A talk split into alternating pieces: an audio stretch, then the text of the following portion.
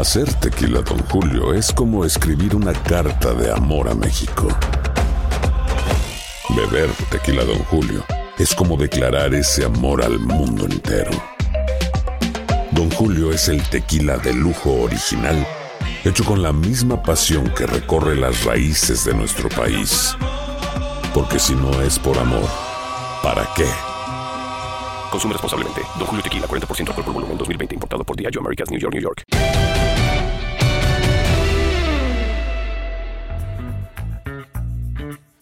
Hola, ¿cómo están? Bienvenidos. Regresa, regresa triunfante el podcast Amigos con Enrico, José Bicentenario y su servidor. Qué gusto de saludarlos. Bueno, realmente amigos siempre estuvo, pero fueron amigos olímpicos. Ahora ya regresamos a la versión normal, la original, la que conocen todos ustedes. Henry, qué gusto de verte ya de regreso en tu librero, en tu casa, después de, de Tokio 2020. ¿Cómo estás, Enrique?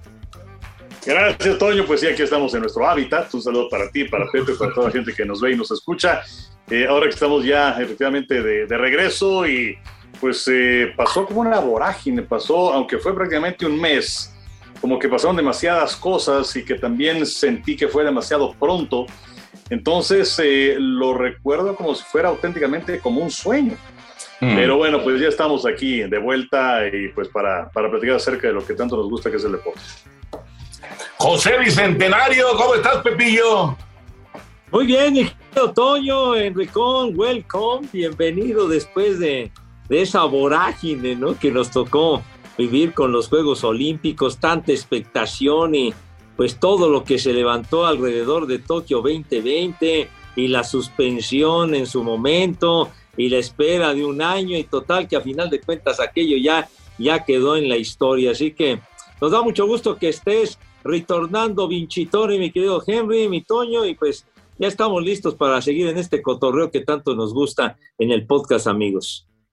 Bueno, antes, antes de meternos a, a, temas, digamos, de los actuales, de los que están sucediendo, yo sí quiero que nos platique, Henry, cómo, cómo era un día allá en, en Tokio, en pandemia, en Juegos Olímpicos. O sea, sí, sí es una combinación, eh, pues que ahora sí que ni Pepillo ni yo hemos vivido, porque pues es una cosa única, ¿no? Esperemos, esperemos irrepetible, aunque no lo sabemos, pero pues es algo realmente muy, muy extraño, ¿no? Que se vivió. Pero a ver, platícanos, Henry, ¿cómo, cómo era un día allá en, en, en Tokio? Pues mira, Toño, eh, para mí, eh, pues era, era moverme dentro de una eh, auténtica burbuja. inclusive existía una aplicación que se llamaba Ocha, que tenías que bajar, de hecho, desde México para llegar allá. Y entonces todos los días tenías que poner cómo te sentías, si tenías fiebre, cuál era tu temperatura, en fin, y entonces, bueno, ibas acumulando días.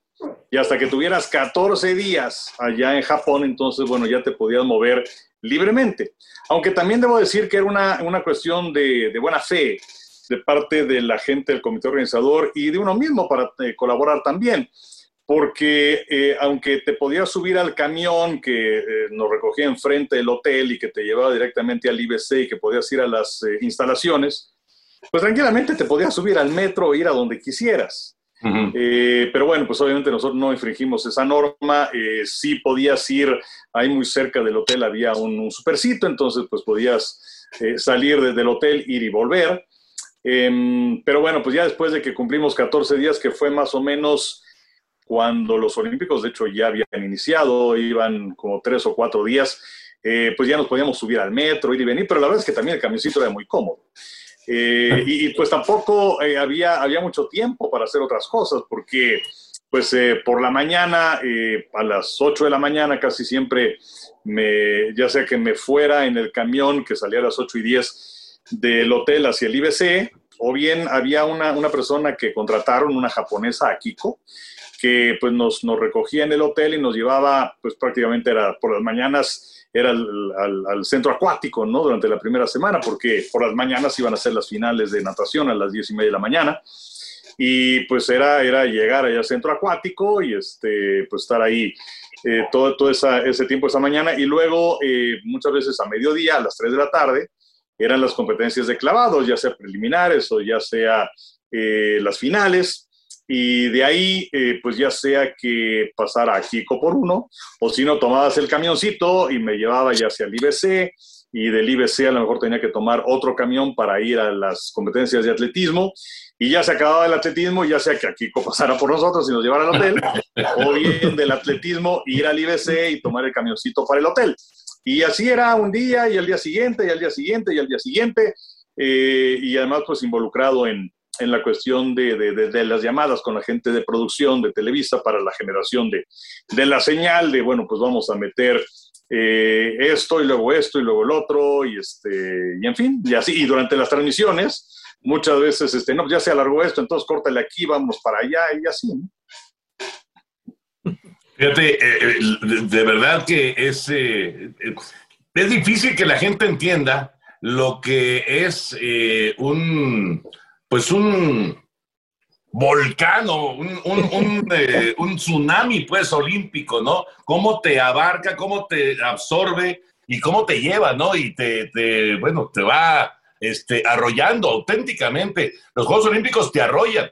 Y, sí, es, este, es interesante. Eh, por lo que escucho, no había mucho tiempo para comer. pues fíjate que, que sí había, este, lo que pasa es que luego tampoco había muchas opciones, porque pon tú, eh, eh, acababa de, trabajar en el centro acuático a punto a las 12 del día y entonces me quedaba ahí mismo y a las 3 de la tarde venían las finales de natación. Entonces, independientemente de, preparar lo que venía para la transmisión de las 3 eh, y de preparar lo que vendría en las transmisiones de Televisa más adelante, pues sí había un cierto chance en una media hora a lo mejor, pero este, pues, tampoco había muchas opciones. O sea, había este, una como cafetería en donde vendían eh, pues una, pasta con tomate que tenía sus camaroncitos y todo esto, o el famoso ramen, que pues la verdad está mucho mejor comprarlo en un Oxxo, sabe mejor. Este, y, bueno, no, no había tantas, tantas opciones, pero si es que en lugar de ir al atletismo, de ir a los clavados o a la natación, eh, en la tarde llegaba al IBC y estaba por ahí de las 4 de la tarde, que además aquí en México eran las 12 de la noche, entonces, eh, no es cierto, a las 2 de la mañana. Entonces, eh, sí había chance de ir ahí a comer en el IBC, en donde la verdad es que me, me asomé, no, no, me gustó nunca. Este, había uno chino, había uno este, japonés, había otro de curry, pero había uno que era pues, con tintes italianos, pero más bien medio internacional. Y entonces había, había pasta, o puedes comer pizza o hamburguesas. Entonces, la verdad es que para, para comer este, sí había sus tiempitos y, son mucho más benévolos los Juegos Olímpicos en Asia que en Europa. En Europa sí te comen mucho más los tiempos con respecto a, México, ¿no? Entonces, luego como que embonan mucho mejor siendo los tiempos en Asia, inclusive para dormir, o sea, era un auténtico lujo que podía dormir cinco horas, ¿no? Cinco horas corridas. Sí, exacto, exacto. Eh, eh, cosa que de repente José Bicentenario no pudo hacer. no, no, porque sí estaba bueno para todos, porque no exclusivamente para mí, para todos sí, sí la batallamos por, por esa, por esa diferencia de horario tan brutal de que terminábamos a las dos y media de la mañana o a veces nos llegábamos a extender un poquito más y entonces después había que quedarse para abrir la transmisión a las seis de la mañana, entonces pues ¿qué quedaba?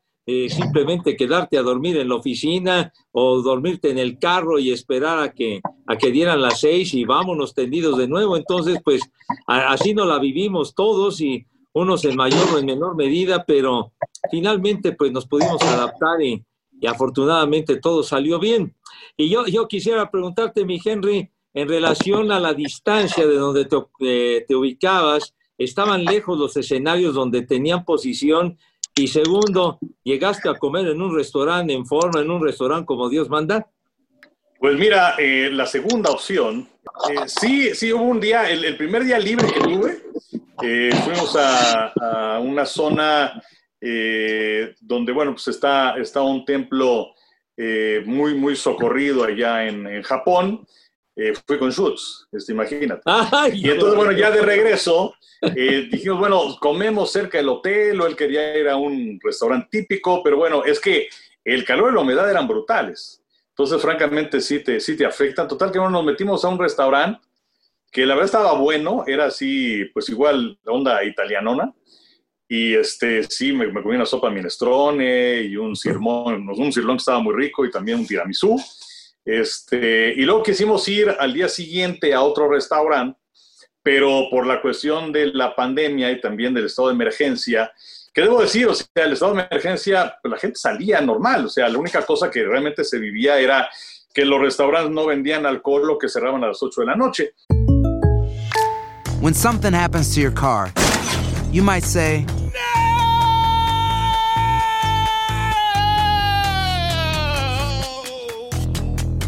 My car. But what you really need to say is something that can actually help. Like a good neighbor, State Farm is there. And just like that, State Farm is there to help you file your claim right on the State Farm mobile app. So just remember, like a good neighbor, State Farm is there. State Farm, Bloomington, Illinois.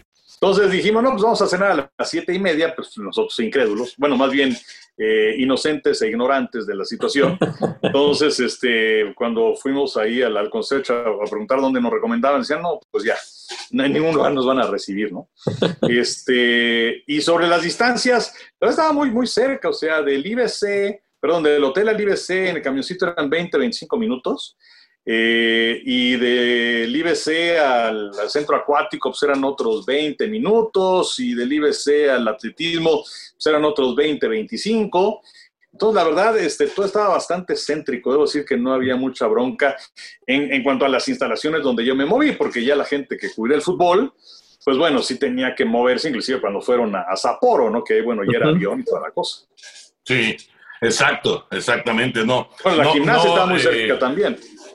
Sí, sí, de acuerdo, pero, pero es diferente porque es otra ciudad, ¿no? Tienes que moverte a, a otra, a otra localidad. Pero bueno, Enrique, qué bueno que estás de regreso, qué bueno que volvemos a la normalidad. Eh, un, un, excelente trabajo de tuyo, por supuesto, de José Bicentenario y de todos los compañeros. Y, tuyo también, Toño. Fue, bueno, de todos, la verdad de todos. Fue, fue un trabajo muy, muy, eh, sí, con mucha exigencia, pero la verdad muy entretenido. La pasamos bien, nos divertimos se vivió, eh, creo, con mucha intensidad la, la, actividad olímpica, algo que, eh, pues hay que decirlo, hace cinco años en Río, pues no, no sucedió, ¿no? Es, es, muy importante que los Juegos Olímpicos vayan en tele abierta, eso está muy claro. ¿no? Esa es una realidad. Y ahora, ahora se vivió y se vivió con mucha intensidad. Así que bueno, abrazo para todos nuestros compañeros, obviamente para Henry, para José Bicentenario y bueno, pues eh, uno, uno más, ¿no? Uno más que queda ya ahí en el recuerdo. Y bueno, a ver qué pasa ahora en París. Que por cierto, les quería yo comentar qué les pareció, eh, porque a mí sí me brincó de inmediato en la clausura el estadio vacío en Tokio y a reventar la plaza en, en, en París, festejando que en tres años tienen los Olímpicos. Claro que las circunstancias son distintas de la pandemia, la vacunación va mucho más rápido en Francia que, que en Japón, pero sí puede llamar la atención lo que sucedió ese día en la ceremonia de clausura. Pues sí, por supuesto. Eh, de ahí estaba también Emmanuel Macron, el presidente francés. Eh, sí, sí llamó poderosamente la atención. Eh, y vamos, por un lado es el, el, el contraste de donde estábamos en Japón, en donde yo estoy, vamos, con la idea de que si los Juegos Olímpicos hubieran sido en otro lado, hubiera sido con público, porque sí. pues hay que ver lo que ha pasado sí. en Inglaterra con la Champions o con Wimbledon o en otros sitios en donde pues se juega el fútbol. Eh, bueno, ¿viste la presentación Unidos? de Messi, Henry?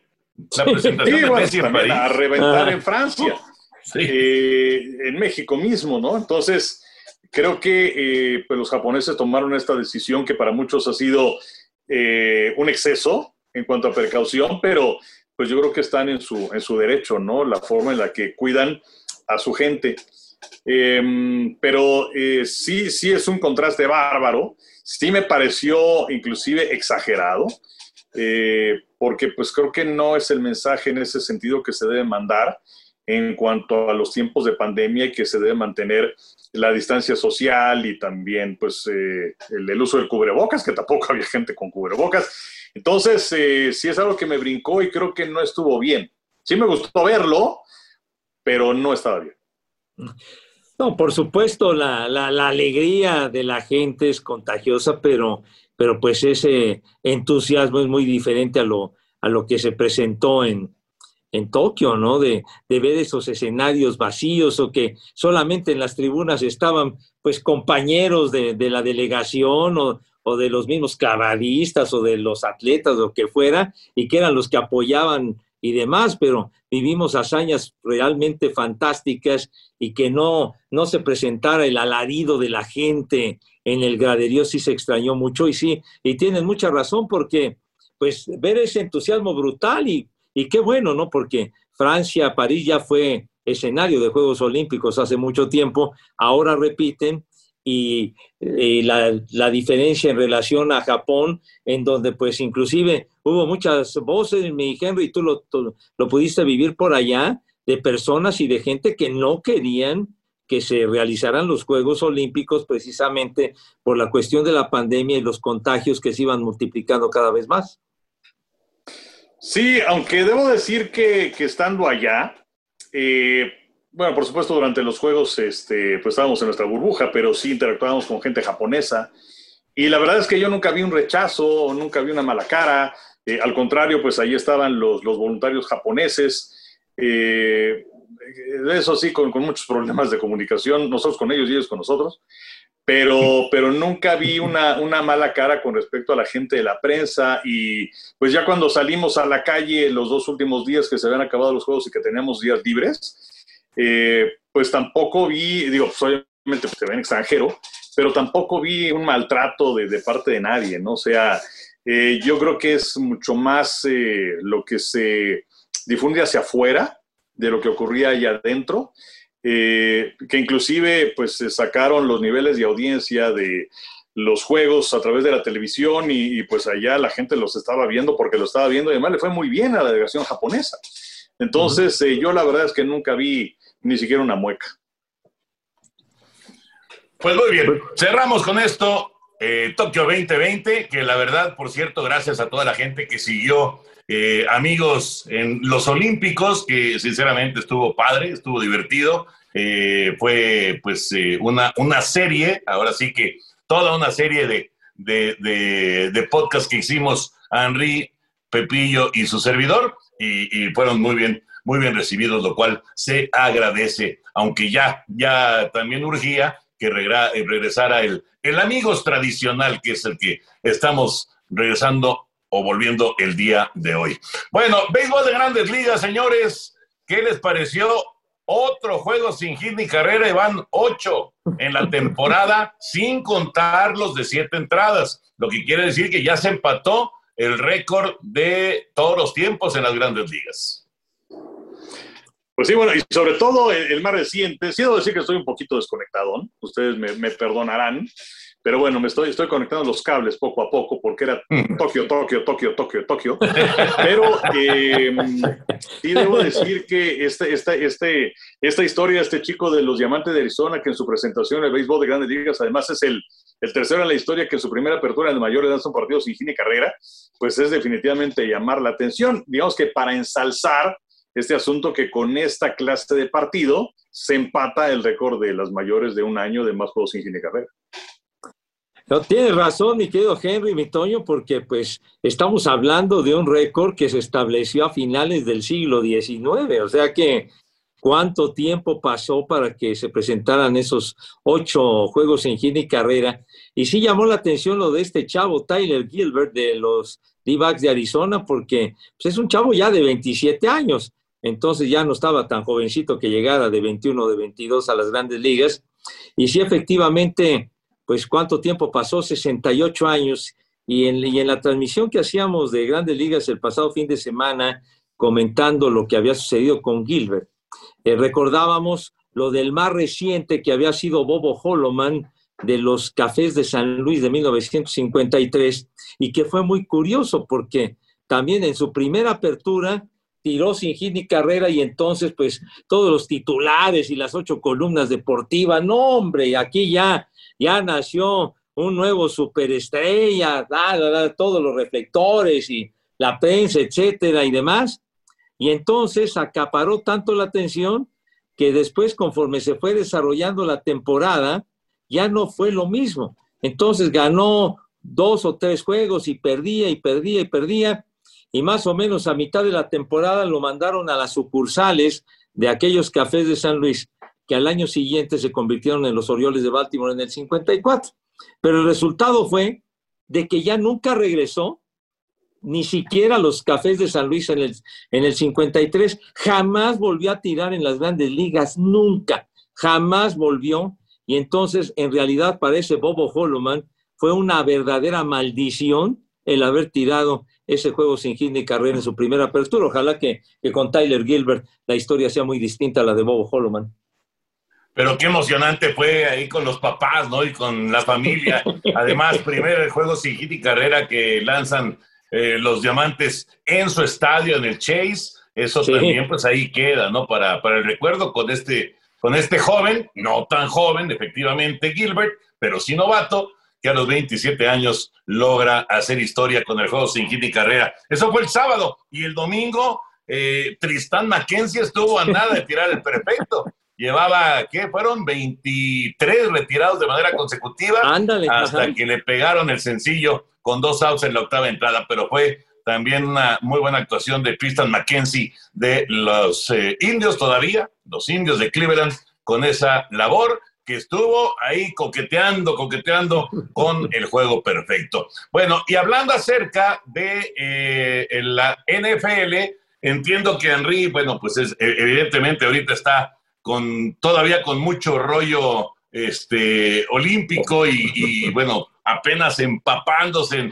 en, la información, pero estuvo interesante ¿eh? la primera semana porque varios de estos corebacks novatos, incluido por supuesto Trevor Lawrence, aparecieron ya en eh, sus primeras oportunidades como mariscales de campo de NFL. Eh, nada así extraordinario, nada para volverse locos, pero bueno, ahí están eh, todos estos muchachos. Va a ser muy, pero muy interesante lo que vaya sucediendo en el desarrollo de la, de la campaña. Eh, Trevor Lawrence será el titular ahí en Jacksonville, pero vamos a ver cuántos de los que fueron seleccionados en primera ronda se quedan con el puesto titular eh, en sus equipos, ¿no? En la, en la NFL. Va, va, a estar, va a estar buena la campaña que arranca el 9 de septiembre, partido de Dallas en contra de Tampa Bay, que por supuesto tendremos a través de TUDN en Canal 9.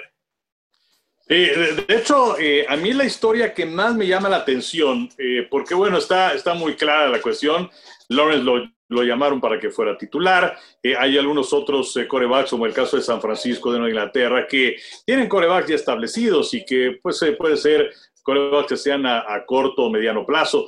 Pero la historia que más, más, me llama la atención era de Jordan Love con los empacadores de Green Bay. Y es que eh, decían los eh, entrenadores que le hacía falta todavía a Love. Y la razón es muy sencilla. Lo llaman el año pasado, un año en el que no hay pretemporada, en el que no tuvo repeticiones, no hubo tampoco ese campamento que se hace previo a la pretemporada. Y de pronto arranca la campaña. Y tenías a Aaron Rodgers, que era el titular, y entonces cuando jugaba eh, Jordan Love, pues era con el equipo de, práctica, ¿no? Con el equipo eh, que le llaman, eh, es el, que anticipa a los rivales, ¿no? Scouting Team. ahora que ya tuvo todo este proceso previo a la pretemporada, en donde ha tenido cerca de 300 repeticiones, en donde viene la pretemporada, donde va a tener más juego, entonces los empacados de Green Bay realmente van a saber de qué está hecho Jordan Love, aunque juegue o no en la campaña regular, sobre todo para decidir qué es lo que va a ocurrir con Aaron Rodgers para el año que sigue. Ya sabemos que este 2021 se va a quedar con Green Bay, porque además de deshacerse de él hubiera representado un golpe durísimo para el tope salarial, pero ya para el próximo las cosas cambian. Entonces, esa es la historia que más me intriga, independientemente de todas las demás. Mm. Eh, creo que esta es la historia que más me llama la atención de todos. Bueno, y máxime que, que se puso en un plan tan difícil Aaron Rodgers y tanto que se especuló de que si salía de los empacadores después de las brillantes campañas que ha tenido recientemente, de tres ganados, de 13 ganados y tres perdidos nada más, etcétera. Pero bueno, a mí de este arranque en el primer encuentro no trataron muy bien a Trevor Lawrence con los Jaguares, pero lo que me ha dado mucho gusto ha sido que le dieron la oportunidad a este jovenazo Isaac Alarcón, que tuvimos la oportunidad de, platicar con él y que pues ha, ha, comenzado en los dos encuentros que ha tenido Vaqueros de Dallas frente a los acereros y ante los, ante los Cardenales de Arizona. Es un chavo que ha trabajado muy duro y, y qué bueno que le están brindando oportunidad, por lo menos de mostrarse y ojalá, ojalá pues pueda ser el equipo y se quede para el inicio de la campaña regular, este Isaac Alarcón. Y por otro lado, me sorprendió y se ha hablado mucho de la gran actuación. Claro que estamos hablando de pretemporada, que pues el resultado de los encuentros no, no, no representa gran cosa, ya lo sabemos, pero brilló Joe Flaco, que ahora está con, con las Águilas de Filadelfia, entonces está como tercer mariscal de campo Joe Flaco, que no la hizo con los Broncos de Denver, y lo hizo muy bien, y yo creo que estando en buena forma va a ser un buen soporte para Jalen Hurts.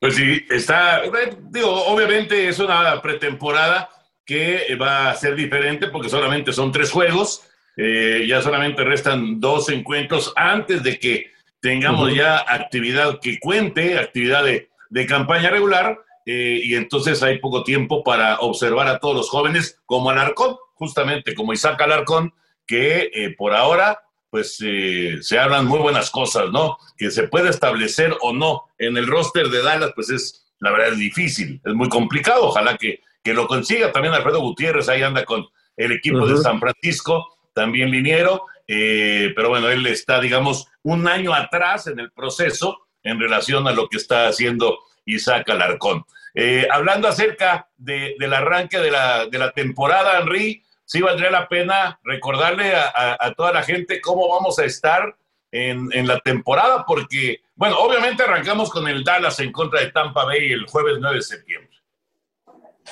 Sí, sí, sí, efectivamente, pues va a ser un modelo muy parecido al del año anterior, por no decir igual. Eh, vamos a tener, eh, por supuesto, ese partido que mencionas. Eh, tendremos todos los domingos a las 12 del día tres transmisiones y pues sobre todo lo más importante me parece que es la cereza del pastel. Toda, absolutamente toda la postemporada, que fue algo sensacional el año anterior y que volveremos a tener. Sí, más que cereza, es una manzana. Sí, no, bueno, es el pastel completo. Es el pastel y la cereza. Exacto. Exactamente. Sí, está buenísimo, la verdad. Está buenísimo. Así que ya sabes, José Bicentenario, ¿eh? para que no andes haciendo planes. No, de ninguna manera, pues ya llegamos, como dice el Henry, ya desde hace tanto tiempo, cuando aparece el mes de septiembre, llega la mejor época del año cuando se liga el béisbol de las grandes ligas y la NFL. Sí, la verdad, ya se antoja, ya se antoja. eh, saben perfectamente que yo soy Raider, como que estás esperando ya que sea el, inicio de la campaña regular el 9 de septiembre. esa es la gran fecha para arrancar con, con el calendario y por supuesto con las transmisiones que tendremos. Vamos a abrir algo, algo que rescaté y que le tengo un gran aprecio. Yo, yo, yo que soy de, de, alma rock and rollera, entonces rescaté una, una fotografía de uno de mis grupos favoritos y que la tengo en un marco que inclusive está cuarteado, ¿verdad? Esta fotografía que es de, del grupo de Carlos Santana, Carlos Santana, cuando vino a México por primera vez en 1973. Y le tengo un gran aprecio porque me hicieron favor de firmarla todos. Ahí, ahí están las firmas de todos los integrantes, de Carlos, de Mike Schreib, del Chepito Arias, de Mike Carabello, de todos los, de todos los integrantes. Para mí, esa alineación que tuvo Carlos en 1973 cuando vino a México, para mí creo que ha sido la mejor la mejor que ha tenido Carlos en toda su historia dentro de, dentro de la escena rock and rollera. Y pues le digo, le tengo un gran aprecio porque afortunadamente las firmas no se han borrado, ¿eh? No se han borrado las firmas y, la conseguí porque, porque Santana grababa y creo que todavía graba en, en los discos de Columbia, en la CBS, y entonces mi padre trabajó ahí muchos años diseñando las portadas de los discos. Entonces, en aquella época, cuando vino Carlos Santana, se organizó todo un evento, una comida, todo lo que daba, ¿no? Como después ya desayunitos y cosas de esas. No, antes eran comidas, eran comidas y cenas a todo lo que daba con chupe a morir. Entonces, eh, entonces se gastaban un dineral las, las disqueras cuando venían sus artistas importantes y demás, y se hacían los press kits para, para, para la prensa de información y todo. Y entonces a mi padre le tocó organizar eso, de trabajar en, diseñando todo lo de prensa, y le tocó conocer a Carlos Santana y estar justamente en aquel, en aquel evento. Y entonces ahora sí que eh, mi padre se dio la, la oportunidad de, de, que, de estar con estos personajes y que de firmaran la fotografía. Nada más que como la tengo en el marco, no, no la puedo zafar porque la parte de atrás dice que la, nos la dedicó la fotografía a mi hermano y a mí. Entonces, pues le tengo un gran cariño a esta fotografía de Carlos porque pues ha sido uno de, de mis grandes ídolos y que yo he admirado siempre a Carlos Santana, que en aquella ocasión eh, tuvo un concierto, pero en Puebla, porque no lo dejaron tocar aquí en el DF, ¿verdad? Porque ya sabemos cómo se las gastaban en aquella época y entonces tuvo que ir a Puebla y en Puebla dio un gran, gran concierto, Carlos. Y parece que fue ayer, pero ya pasaron 48 años de que me llegó esta fotografía, que la pongo a sus órdenes de Carlos Santana y demás socios. No, pues una maravilla, Pepe, pero digo, yo no sé, muchas veces eh, el papel se pega, ¿no? A la madera o lo que sea, pero este, hay también formas en donde puedes ponerle un cristal en la parte de atrás y entonces ya se ve, eh, aunque esté enmarcado, pues ya se ve eh, la firma, ¿no? Sí, fíjate que tienes toda la razón. Lo que sucede es que en aquella época yo tenía la fotografía guardada y entonces eh, fue mi cuñada que me hizo favor, me dijo, no, pues, ¿sabes qué? Te la voy a llevar a enmarcar y demás. Y la enmarcaron, pero en la parte de atrás la, sellaron, ¿no? Pues imagínense nomás. Vean, no, no se ve nada, ¿verdad? No se ve ni nadita de nada. Iba a decir otra palabra, pero mejor me la aguanté. Entonces, o sea, digo, no, no, vayas a decir ni madres. no, no, no se ve ni madre. Entonces, pero eh, te, prometo, mi querido Henry, que voy a corregir esa situación para que se vea la dedicatoria de Carlos Santana de la fotografía pues y, este y, y, pues afortunadamente que no, no se borraron las firmas porque después cuando vino Chicago la primera vez en 1975 al Auditorio Nacional, al viejo Auditorio Nacional de aquellas ferias del hogar, mi querido Toño, donde trabajaba tu papi y todo eso, Jorge que, no tiene nada que ver el Auditorio Nacional de aquel tiempo con el de ahora, ¿no? Y entonces vino Chicago y entonces sucedió una situación igual que la de Santana, y entonces también, también ahí sí estuvimos y, me firmaron los de Chicago, pero lamentablemente con, con, con, con bolígrafo, y lamentablemente con el tiempo las firmas pues prácticamente desaparecieron, ¿no? Ya se ve tantito nada más y pues fue una verdadera lástima, pero en esta ocasión, como fue con un, con un plumoncito y esto, pues afortunadamente se han mantenido las firmas. Oye, ¿y conociste a Santana o no? Lamentablemente no, porque yo no, yo no estuve presente en aquella ocasión por, porque aquel evento fue algo muy especial de, para toda la prensa que se organizó aquella comida y aparte de eso, pues era cuando, cuando estábamos en, plenas clases en la universidad, estoy hablando de 1973, yo tenía, yo estaba en el primer semestre de la carrera hace 48 años, entonces pues no, no tuve la oportunidad. Lamento mucho no haber ido aquella vez para poder conocer a Carlos y pues bueno, que según me platicaba mi padre, mi padre sí tuvo la oportunidad de conocerlo, de sacarle fotografías con él, porque inclusive años atrás, ¿se acuerdan que había un premio muy especial que se transmitía ya en, Televisa, que era la entrega de los heraldos? claro, Que, lo daba el, heraldo de México, del señor Alarcón, que era el dueño del periódico. Y entonces eh, era toda una ceremonia, etcétera, con la gente del espectáculo, se transmitía a través de la televisión y en su momento... Que, daban, Pepe, premios a lo mejor del espectáculo, de la televisión, de los deportes, que también era muy famoso porque daban a conocer el rostro del año. Y el rostro del Heraldo fue Lucía Méndez, fue Verónica Castro, eh, bueno, inclusive me parece que Angélica Rivera ya muchos años después, pero, pero era, era algo que, Ah, fíjate, o sea, tenía un gran, gran impacto, gran impacto. Sí, sí, era una, una, una, plataforma de lanzamiento, como dices, de, de aquellos rostros tan hermosos que, que, presentaban y era toda una ceremonia, todo un espectáculo y un gran programa de televisión de aquella época, la entrega de los heraldos. Y entonces en su momento le dieron un heraldo a Carlos Santana pues por todo el, pues todo lo que representó Carlos cuando surge a finales de, del 68, principios del 69 con, con su primer disco y el Jingo Loba y los Caminos del Mal y todo aquello, pero Carlos no, no vino para recogerlo, entonces recogió el, el Heraldo justamente cuando vino en ese 1973, o sea, aprovechó para recoger el premio y también para estar en aquel evento, en aquella comida y después tocar allá allá, allá en Puebla, que la verdad fue un conciertazo maravilloso y que, y que se transmitió, ¿eh? Y se transmitió en Televisa. Entonces yo, yo recuerdo haberlo visto y es de lo mejor que me ha tocado. Lástima que en aquella época pues no, no estaba todavía o, yo no tenía ninguna videocasetera para poder grabar ese, ese concierto que fue fantástico. Y que no sé si todavía lo tengas por ahí. No, en esa época, en esa época definitivamente no había. No, había videocaseteras. No, no, no, no.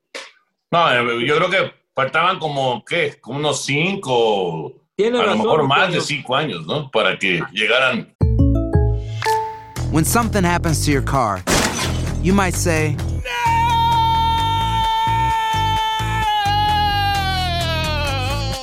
No! My car. but what you really need to say is something that can actually help. Like a good neighbor, State Farm is there. And just like that, State Farm is there to help you file your claim right on the State Farm mobile app. So just remember, like a good neighbor, State Farm is there. State Farm, Bloomington, Illinois.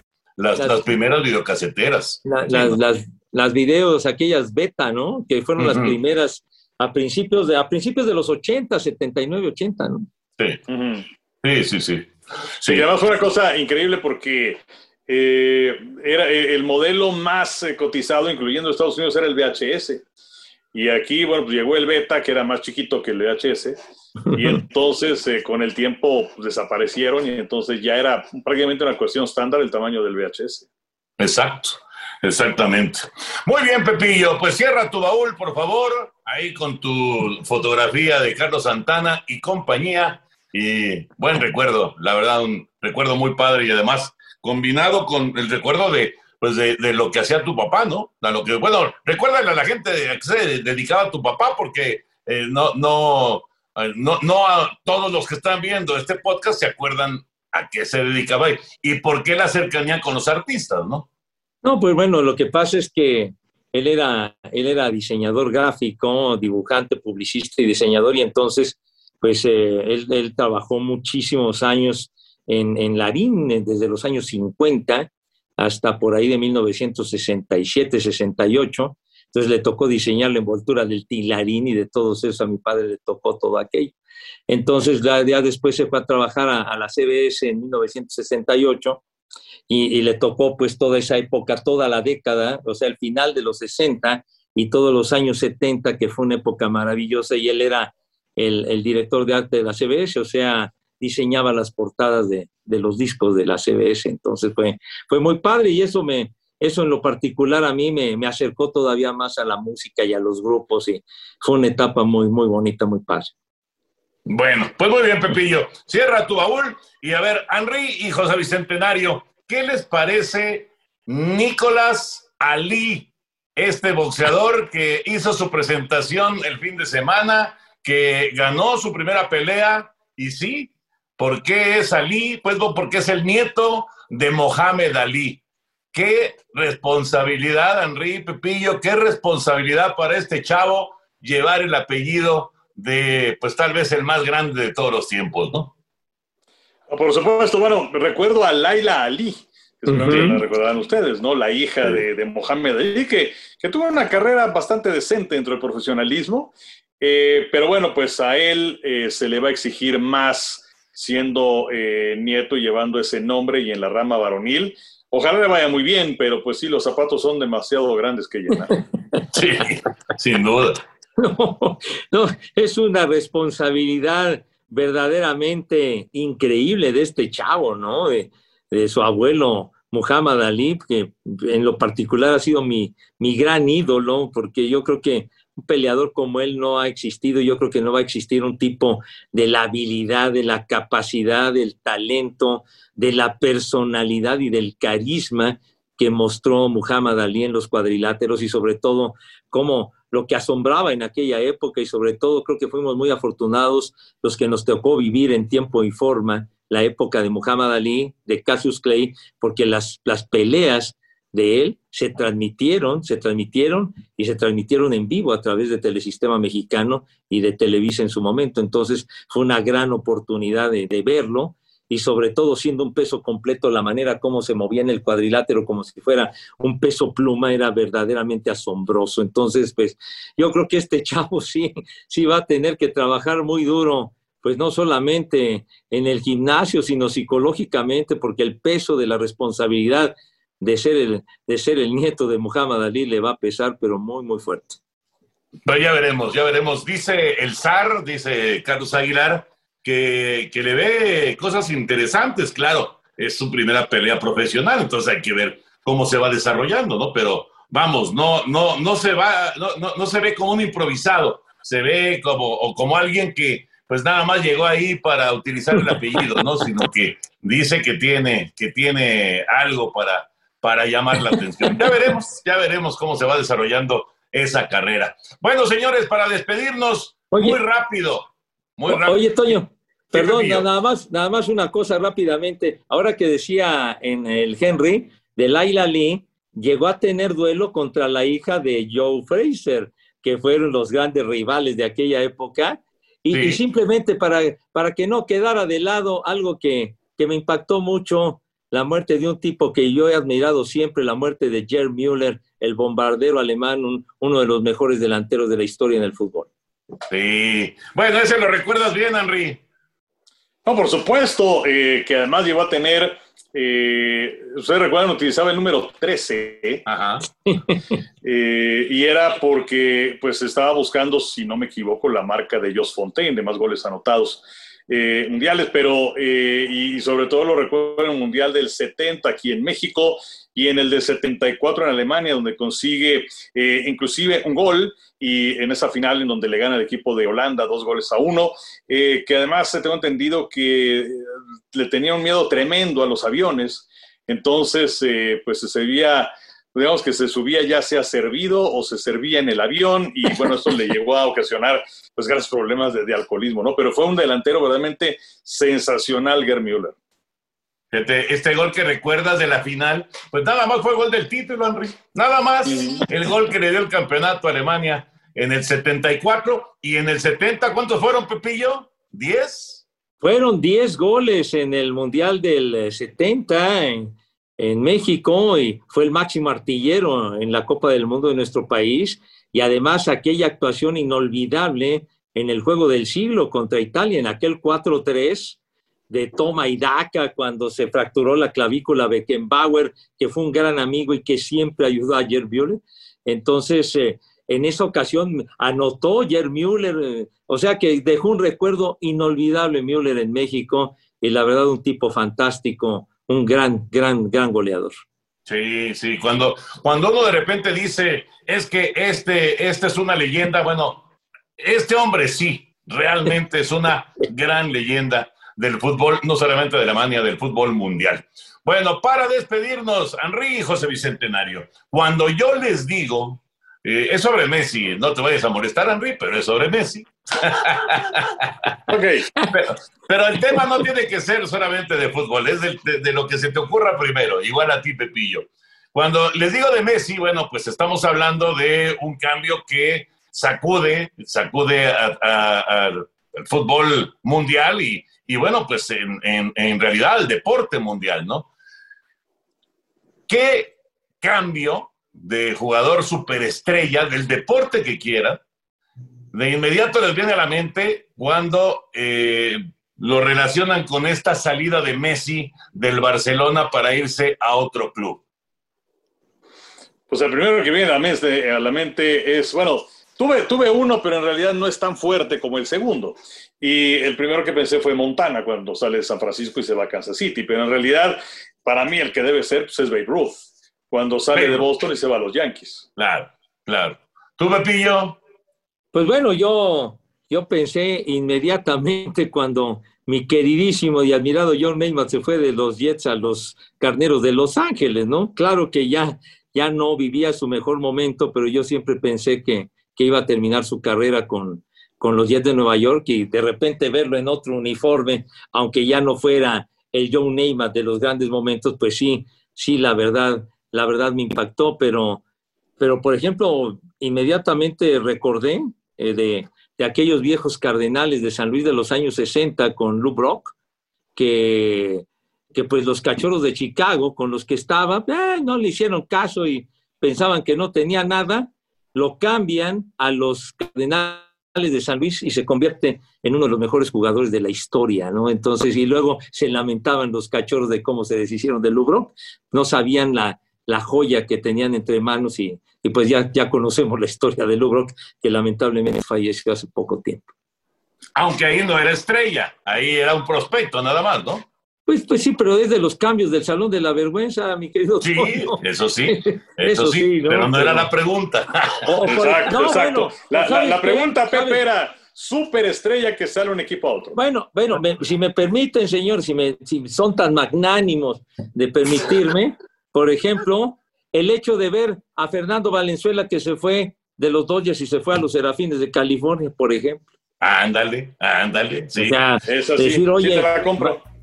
Va- Valenzuela con los Dodgers, la, la historia inolvidable, formidable, y luego ver lo que yo, Amar, Fernando, quién sabe qué, que decía en los encuentros aquellos de pretemporada, y luego, luego que me lo cepillan, inclusive estábamos trabajando, Henry, en el, en el Parque del Seguro, era, era Semana Santa que teníamos uno de esos juegos a las 4 de la tarde, y que nos enteramos que le habían dado las gracias a Valenzuela. Y que de hecho la transmisión la comenzamos diciendo que habían corrido a Valenzuela y que no sé cuánto y que luego se iba a los serafines, pues yo creo que fue algo que, que a mí en lo particular me impactó mucho. Sí, sí, de acuerdo. Bueno, pues cerramos de esta manera el podcast. Henry, otra vez, bienvenido, qué bueno que regresaste, que todo está bien y excelente, excelente trabajo de nueva cuenta, Henry. Igual a todos, obviamente, todos los que estuvieron en Tokio, todos los que estuvieron en México. Así es, Toño, fue una labor de equipo finalmente y pues eh, un equipo verdaderamente sensacional en Tokio y en México. De verdad que eh, nuevamente muchísimas gracias a toda la gente que hizo que lo que se vio a través de Televisa en sus distintas plataformas fuera lo más consumido en México. Y bueno, pues eh, me da mucho gusto verte a ti, eh, Toño, a Pepe y bueno, pues gracias por seguirnos en este podcast. José Bicentenario, abrazote.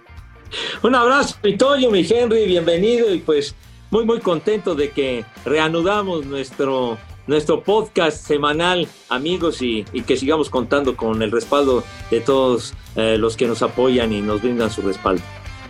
Y bueno, como nuestro querido productor está presione y presione con su tablita, nos despedimos, cerramos de esta manera el podcast Amigos de TUDN. Nos saludamos, Dios mediante, la próxima semana.